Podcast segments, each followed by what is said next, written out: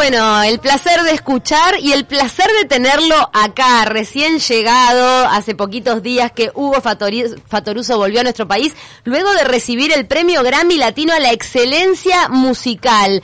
Algo que ya todos los uruguayos sabemos, que es uno de los músicos más excelentes que tenemos, que ha importado nuestra marca por todos lados, pero ahora viene con este reconocimiento en materia. ¿Cómo estás, Hugo? Gracias por estar con nosotras. Buen día, gracias por invitarme. Recién llegado, en realidad hace pocos días que venís de, bueno, de recibir el premio y de todo lo que esto implicó. Sí, llegamos el martes de mañana con Albana, fuimos hasta Vegas, ahí nos eh, encontramos con mi hijo Alex Ciruela, mi hijo Cristian, que fue con su esposa Carolina y, su hijo, mi nieto Donatello fue Alex. Cristian fue Francisco, que fue con sus dos hijas, con Mía y con Luana, y Natalia, su esposa. Y también fue Luanda, que es mi hija, carioca. que vive en Brasil. Vive, nació y vive en Río, re carioca. Mm, qué divina. estuvo muy bueno. Toda la familia unida acompañándote en un momento súper especial. Muy bueno, muy bueno. Está, muy bueno. Cuando te anunciaron que, ibas a recibir este premio, tú habías mencionado cómo se te vinieron a la cabeza tus maestros. Y uno se pregunta, en el momento de la ceremonia, ¿no? Rodeado de gente de todo el mundo, porque había bueno, sobre todo de Latinoamérica, recibiendo eh, reconocimientos y seguramente dándote devoluciones. ¿Qué impresiones te llevaste de ese momento, de esa ceremonia? Mira, yo estaba tan eh, nervioso, todo junto, emocionado, todo, que me, hasta me olvidé de mencionar que habían viajado también este, Diego Martínez, director, presidente de MMG, que fue gracias a él que también el disco de Dos Orientales, el, nuestro tercer disco grabado con, con este dúo, con Yajiro Tomohiro, estuvo mencionado, eh, esto fue al día siguiente de los Latin Grammy. Mm. Diego Martínez viajó y yo me olvidé de agradecer ah. público. todo el mundo se olvida de agradecerle a Una bestia. Y también Leandro Quiroga, que es mm. nuestro amigo de años y productor, con quien hemos hecho una cantidad de proyectos, tanto sea grabaciones, eh, shows en vivo. Y él también viajó a Vegas. Él fue uno de los eh, enganches, links entre la gente del Latin Grammy. Así que cuando fui a hablar, me salió agradecer a mis maestros y a mis hijos presentes y se me quedó en el tintero, eso me dio mucha vergüenza. Pero bueno, pero... ¿te cruzaste con alguien en, esa ceremonia con quien tenías muchas ganas o, con quien te quedaste petrificado de decir, ah, yo quería conocer a esta persona o decirle algo? No, yo le hice un chiste a John Baez, le dije, pa, hace tanto que no te veo. Y me dijo, pues yo no me acuerdo de vos. y le digo, dice, ¿dónde nos vimos? Le digo, no, yo te vi en, Woodstock. Ese chiste, yo te vi en Woodstock. Pero, vos estuviste en, el, Woodstock. Le digo, no, te vi en el cine. Ay, no, no. no yo no sabía que ella era latina. Claro, que, tiene ascendencia latina o de... Claro, claro, pero digo, ¿qué hace John Baez en un Grammy latino? Me dijeron, pero nene, es mexicana. Claro. Qué alucinante que estaba ahí, ¿eh? Y que te pudiste Increíble. Me encantó saludar a. Yo ahora no me sale el nombre. Eh, eh, la chica que canta en Pimpinela. Sí, sí. Eh, Lucía se llama. Lucía. Lucía. Ellas también recibieron la el premio a la excelencia musical. Sí. Odara, que es una gran cantante. Portuondo, la, la señora cubana. Una trayectoria increíble. Eva y León, que se canta todo. Una peruana que canta El Perú. Este, José Cid, yo no conocía nada de él, el portugués. El Puma pude hablar un poco con él. el Puma Rodríguez. sí, me hizo un buen chiste también. ¿Qué te dijo? es muy... Eh, no sé si se puede decir, pero capaz que se puede decir. Sí, decilo. No, dice, ¿tú eres cantante? Digo, no, digo, soy horrible cantando, pero eh, yo canto porque en el grupo no canta nadie, entonces eh, nos gusta, hay, hay temas que la, letra la tiene que decir alguien, la melodía yo la puedo tocar en el piano, yo, digo, yo soy pianista más que nada, dice, le digo, pero soy un perro cantando. Dice, bueno, si canta Manzanero, tú puedes cantar. Ah, Qué divino. Claro. Eh, Estaba, estaba mirando de Joan Baez, eh, también a mí me sorprendió. En realidad en Wikipedia está como, como estadounidense, no se la considera la- latina en general. Eh, No, no, no estabas pecando de mala información. Eh, la asociabas con una cantante yankee de todos los tiempos, de protesta social. de- eh, no, no estabas tan O mal informado. Allá en Estados Unidos, cuando sos hijo de, ya sos considerado latino, me parece. Claro, se ve que tiene ascendencia latina. Pero es nacida en Estados Unidos. El padre es mexicano. Ah, el padre es mexicano. Claro, tiene descendencia. ¿Cómo Claro. sigue tu año? Queda poquito del 2019. ¿Vas a tocar con el Popo en el Solís?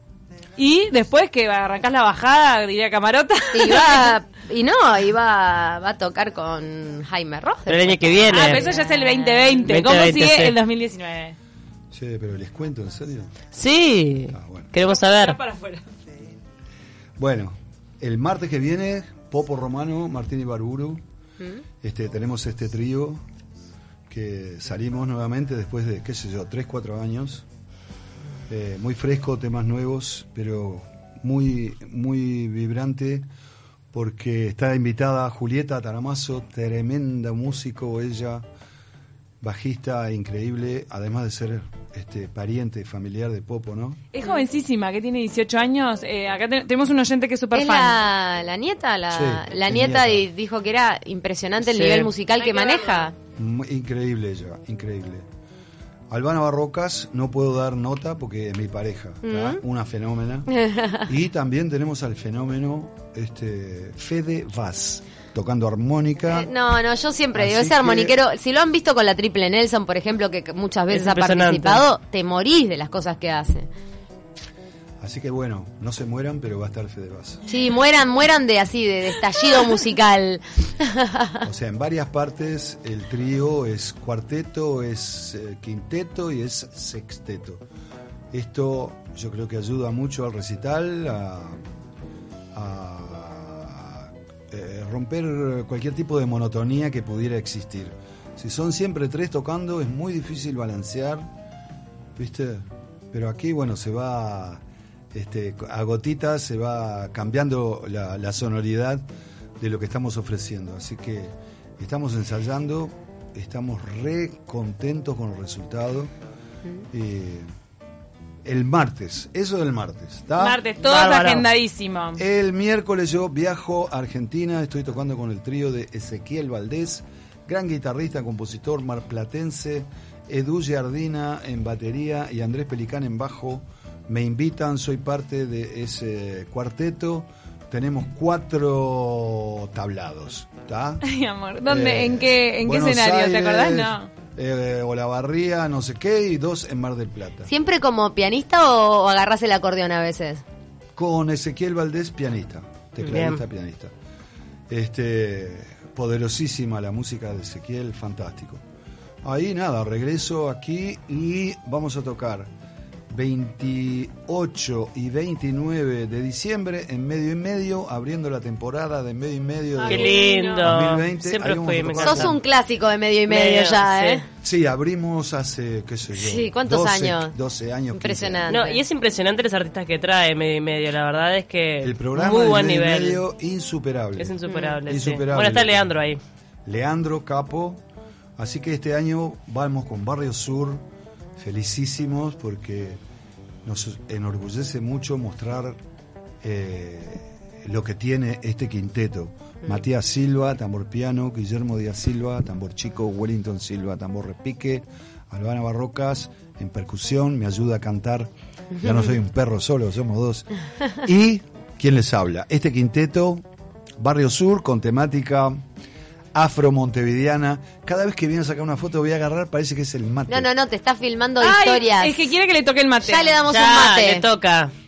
Eh, Si tenemos que definir en qué momento estamos en cuanto a la escena musical de nuestro país, vos que sos una persona que está hace tantas décadas eh, tocando en Uruguay, desde los Shakers, Opa, además, a la actualidad, ¿cómo definirías este momento musical de Uruguay?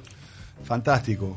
Y escapa a mis conocimientos porque la, es como una catarata de músicos y de propuestas que y nombres de grupos que surgen continuamente. Es una particularidad yo primero digo montevideana, ¿no? Pero debe ser ur- uruguaya de todo el territorio. Un la pasión por la de- música y la cantidad de propuestas que hay. Yo lo veo, nada, muy saludable, lo veo cada vez más robusto y nada, es la pasión por la música. Sí, no hay tanto trabajo. Y- pero hay una cantidad de grupos increíbles de propuestas. bueno. Es un semillero Lo de veo artistas, fantástico. impresionante. Para mí lo- los Vamos a darle un segundito, ahí va, comentate algo así se toma el mate. que cuando los argentinos cruzan el charco, me da la sensación que deben quedar fascinados porque el, el otro día yo estaba eh, andando en el auto por la rambla de la Playa Ramírez, la rambla sur, se le puede llamar, eh, y, y pasé por este lugar que se llama, eh, donde era Plaza Mateo. Había todo un jam donde estaban músicos de primera, andás a ver si no estabas vos, estoy hablando hace meses, pero estos jam que se organizaban entre semana. Y vos veías que había magia ahí adentro. Estaban los Ibarburu, estoy segura porque lo vi por la ventana. Eh, y, y nada, me, me- me resultó como qué zarpado que, que, que hay, hay este momento mágico ahí adentro frente a la Rambla un día de semana. Y Y, lo que, que están te- haciendo música ahí, me pareció Lo que te da Uruguay, Cami, antes de que se instalara McDonald's ahí en la rambla de la Playa Ramírez, eh, ¿cómo se llamaba este lugar que, que había? El, Pla- el Plaza Mateo. No, Plaza Mateo, el- bueno, tal, el boliche, era antes de Plaza Mateo. Se llamaba Plaza Mateo, yo ahora le estaba tr- tratando de decir ¿Cómo el nombre llama? nuevo. La Se llama. Negra. Se llama Volvé mi negra. No, Mirá, bueno, Hugo no importa, la terraza esto. esa- Era W. W Lounge y antes tuvo otro, ahí va, ahora, es W McDonald's, Lounge. ahora es McDonald's. Y después tuvo, y antes tenía otro, otro nombre. Y una vez fui a tomar, no sé, a tomar un jugo y estaba este monstruo ahí con los Ibarburu y con todo. Y la persona que estaba conmigo, que no era de Uruguay, me dice, yo no puedo creer que ustedes se sienten a tomar un jugo y tengan esta música acá. O sea, es una cosa increíble. Bueno, eso te da Uruguay con Don la Trigo, cercanía. ¿eh? Don Trigo puede ser. En Don Trigo estaban porque después hacían los jueves de noche, pero esa vez era en la tardecita en la esquina donde está McDonald's ahora. Algo de ese circuito sigue vivo. Hace un montón de años. Pero la verdad es que ustedes Rodó. son músicos de una el- son de elite, porque es impresionante. Sí. Y uno como uruguayo a veces se los encuentra en un boliche, así, tocando y, y- jugando. Es Montevideo esto. Qué belleza. Está Bien buenísimo eso. Bien montevideano, sin, viste, Mm. sin mucho preámbulo, ahí están quienes están. Tranquilo. Sí, tranquilo. Siempre tuviste esta apertura para mm, nuevos artistas, para nuevos ritmos. ¿Eso te ha enriquecido a lo largo de tu carrera? Sin duda, sin duda. Eh, más que nada en amistades, ¿viste? Este, cuando alguien me invita a, participar, a, a tocar acordeón en un tema, y esto y lo otro, es como si me invitan a su casa, ¿viste? Que me abren las puertas de casa. Así que que me inviten me, me mantiene vivo. Nos Y están mandando mensajes. Le- Leo un par. Dice, será tremendo ese toque. Me parece que se refería a todos los que vienen. ¿Qué nivel que hay en Uruguay? Ezequiel tremendo como Fede Vaz. Nos manda Norberto. Jóvenes, hay jams de lunes a domingo de nivel infernal. Mucho estudio y calle. Hay jams en, en varios bolichitos de Es, Montevideo. Mm, es verdad, impresionante. sí. Y es Y- un placer ver a los grandes invitar a los emergentes que tienen talento y, Sí, y eso de el intercambio la divino. cantidad de jóvenes artistas que han tenido oportunidad de compartir escenario con este monstruo no tiene nombre. Es como una experiencia religiosa, me imagino. Mira, nos mandan un mensaje, eh, una pregunta. ¿Cómo fue compartir con la banda de Dejavan en Brasil? Nos mandó el falso ninja. Bueno, de. Yavan ha sido para vos un regalo, ya lo has contado en varias oportunidades. Efectivamente, aparte de que él es una, una persona muy especial, su talento musical, ¿qué podría alguien decir? Es increíble. Y bueno, la suerte de haber sido parte de esa banda y de su trabajo durante tres años, esta gran eh, encrucijada o esta gran bisagra que fue de ir a Japón. Con él, esto le dio un puntapié inicial a varias cosas. A los dos orientales. A dos orientales, por un lado, el contacto con Yahiro Tomohiro. Mm. A través de ese contacto viajó. Este año nosotros ya fuimos. Con Albana fue la gira 13 consecutiva. 13 giras a Japón. Consecutiva del dúo Dos Orientales. ¿Cuántas horas de viaje? Mirá, se te van dos días, porque entre horas de espera de, de, De aeropuerto. las conexiones Mm. de aeropuerto, si vos salís, eh, si tu vuelo sale a las 10 de la mañana, ya tenés que estar a las 7 en Carrasco. Sí, sí, Ahí sí. estás tres horas que no se, tu cuerpo no se movió de una silla, ¿viste? O estás caminando por claro. ahí. Son tres horas que se fueron, no viaja. Si tenés conexión, bueno, hay, hay conexiones que son de 8 horas. Cuando son largas así, eh, por lo menos podés salir y dar una vuelta por ahí. Que nunca hay mucha cosa alrededor de los aeropuertos, igual. No, pero vale la pena porque más el- vos te has declarado fan de Japón. Y sí, eh, es inevitable. Para, en mi caso es inevitable. Albana ha viajado los últimos seis eh, viajes y ella lee un poco y nos- se maneja muy bien leyendo y eh, yo no hablo nada. No pude, no tengo más memoria. No tengo memoria para, para... Perdón la redundancia. No puedo memorizar Sí, no. cosas. Entonces puedo saludar, puedo alguna cosa así nomás.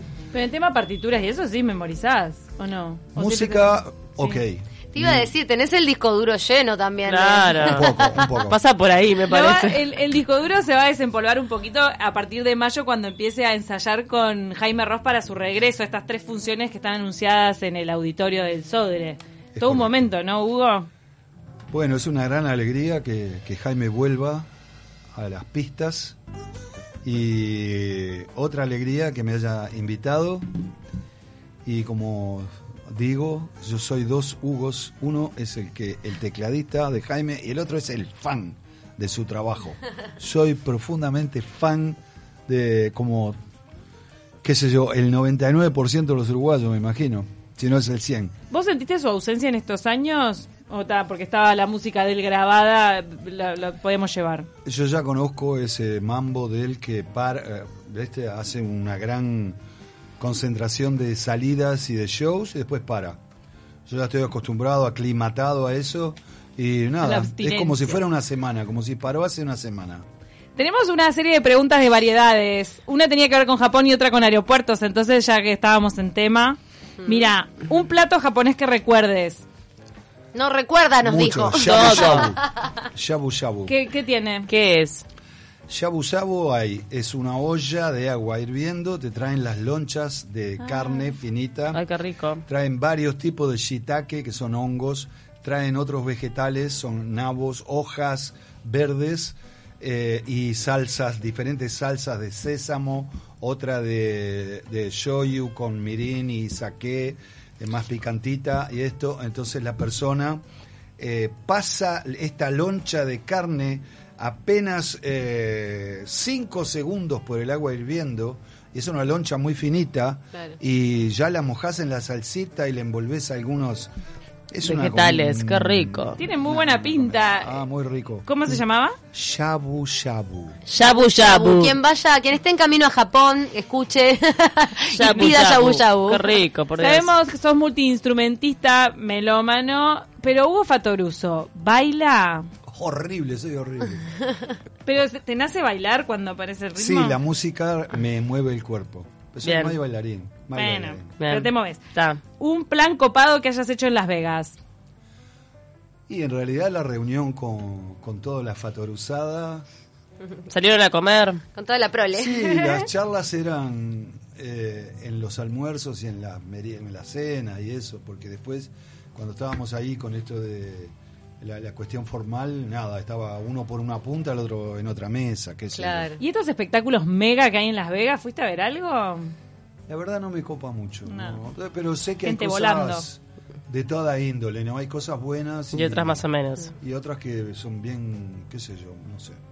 En todas estas horas que pasás volando, porque vos pasás volando en La aviones. carita de Hugo no quiere criticar el arte, pero bueno, hay otras que no, Es que no. Cada uno hace lo que puede. Está muy bien, está muy bien. Se están ganando el mango, claro. El mango. Sí, Eso sí. Yo trabajé mucho en Las Vegas. Mm, Trabajé en Las Vegas. Francisco nació en Las Vegas. mira. O sea, en ese momento estábamos girando por Estados Unidos. Así que nada, yo Con razón le tira a. Estados Unidos. Perdón, Que con razón a Francisco le tira a Estados Unidos. Porque nació ahí. nació ahí. Claro. Y vivió muchos años. Tantas horas en aviones, Hugo. ¿Qué haces en todas esas horas? ¿Lees, ves películas, escuchás música? Sí, todo eso. ¿Combinás? Sí, sí, todo eso, todo eso. Y sí, dos días le dan para todo. Sí, ¿Y qué tiempo. elegís para volar? El precio. No, pero el tema de la lectura o algo, por ejemplo, ¿qué es lo último que leíste en un avión? Eh, la revista del avión. Son horribles la Pasa que revista. Albana tiene. Sí, las respuestas mías son espantosas. No, las revistas son horribles, las del Ah, avión. la dice. revista. Y no, mirá que conocés lugares, No, está bien. culinaria. Sí, Sí. para No, ¿a dónde destinos vas? turísticos. Está bueno cuando te dicen algo del lugar al que vas. Sí, sí, Y tenés. Son mucho- lindas. Lo- la, lástima cuando te tenés que tomarte, ponerle dos y es la misma revista. Sí. Es la misma. Es la misma. Albana tiene una cantidad de películas en, en su- en un disco duro Mm. y eso también nos salva. Ah, Entonces depende qué compañía tomamos. Eh, hay compañías que te ofrecen en, el, en la pantalla una variedad que a nosotros nos interesa. Música folclórica, eh, música regional, que es lo que nos gusta. Pero de repente tomás un, un- un vuelo que lo único que hay es un pop tipo comida McDonald's, ¿viste? Todo claro. bien Bien plástico. Comercial, muy Recontra, ultra. Está bien que cada uno hace lo que puede, pero yo no voy a, a comer eso. Claro. Entonces ahí está. Nosotros si viajamos, por ejemplo, una vez por Ethiopian Airlines. mira. Entonces el avión de Ethiopian Airlines tiene una música increíble. Mirá. Yo no conocía música Ay, de lindo. Etiopía y la cantidad de artistas y cosas que hay es absolutamente fascinante. Lo fue para nosotros al menos. Viajamos por Turkish Airlines. La música de Turquía es insondablemente te- interminable y la cantidad de estilos, hasta el, el pop comercial yo diría que es fantásticamente bien hecho, pero bueno, la música tradicional de Turquía, todo lo que conocimos en ese vuelo de Turquía, no miramos ninguna película. Imagínate. Mirá que cómo te pones a, bucear en lo que te Es ofrecen que las te ofrecen aerolíneas. las aerolíneas mucha música que uno a veces ni va. Es un buen momento para buen conocer. pique, buen pique. ¿Cuántas veces se te perdieron instrumentos en los viajes? Fa, por suerte. Ah, nunca, qué bueno. Nunca, qué suerte. Ah, sí, no, no, no, una vez este, fuimos a tocar a Curazao con Trío Fatoruso y los instrumentos quedaron en Venezuela, en Caracas, y llegaron cuando nos íbamos. ¿Y qué hicieron? Y tocamos con cosas prestadas. En mi Ah. caso era el peor. Fran tenía su bajo, pero yo tenía mis teclados, mis módulos y sonidos programados. Pa, pa, pa. Bueno, nada, tocamos los mismos temas con otros sonidos. Chao.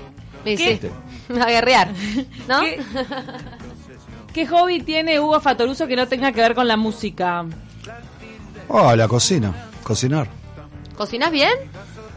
Ah, no sé, eso lo tiene que decir el que prueba. ¿Pero cocinas comida japonesa ya que te gusta tanto? Es que ¿Has tenemos- por ahí? Tenemos muchos condimentos. Eh, la mitad de la valija es siempre Te traes cosas de allá también. es del súper, sí. Mm. Supermercado. Te gusta traerte sabores. Exactamente. Sonidos y sabores. Igual yo te veo que comes muy sano, me imagino que... ¿No? Me da la impresión, pero capaz que No, me no, no, no, no, normal, normal, Normal. normal. Mira, sano creo que es vegano. Bueno, Una persona que es es vegana come sano. Yo no soy vegano. Bien. Ta, No. Pero no, no, no te agarras un combo de McDonald's. Nah, no te comes un chivito con papas fritas.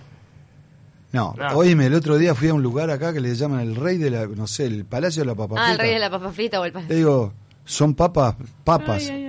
Dice, son de bolsa. No, pero ¿cómo te vas a llamar el rey de la papa frita y tener No, papa no, congelada? en Montevideo no hacen papas fritas, loco. No, pelame la papa. Me tengo que acordar ahora, pero hay algún lugar que tiene papas de verdad. Sí, Nos hay. están mandando la tapa del primer disco de Yavan que tuvo Norberto, nuestro oyente, en el que tocas tú.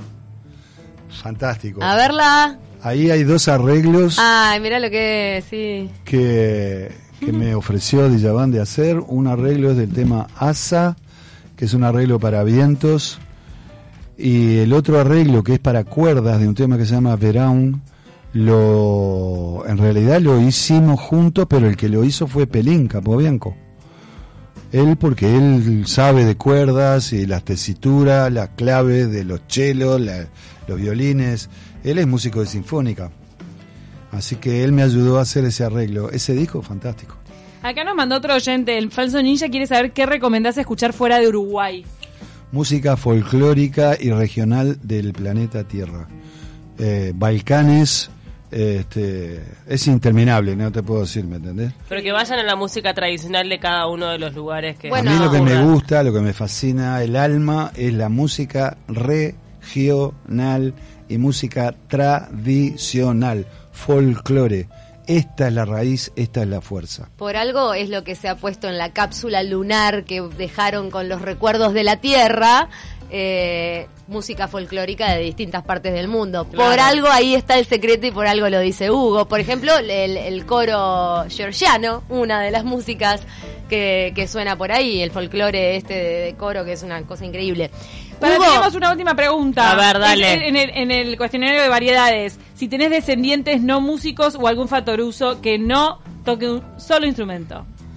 No, Por ahora no. No hay. No hay. No hay, no Algún nieto capaz no se no, sabe. si, Son si muy canta chicos. la hija de Francisco, canta Ah, divino. todo el mundo revuelve. Todo, a- hasta los chiquitos, ya los chiquitos arrancan con algo. Sí. Ivana sí. peló una voz divina, ¿no? Sí, sí, Está sí, cantando. sí.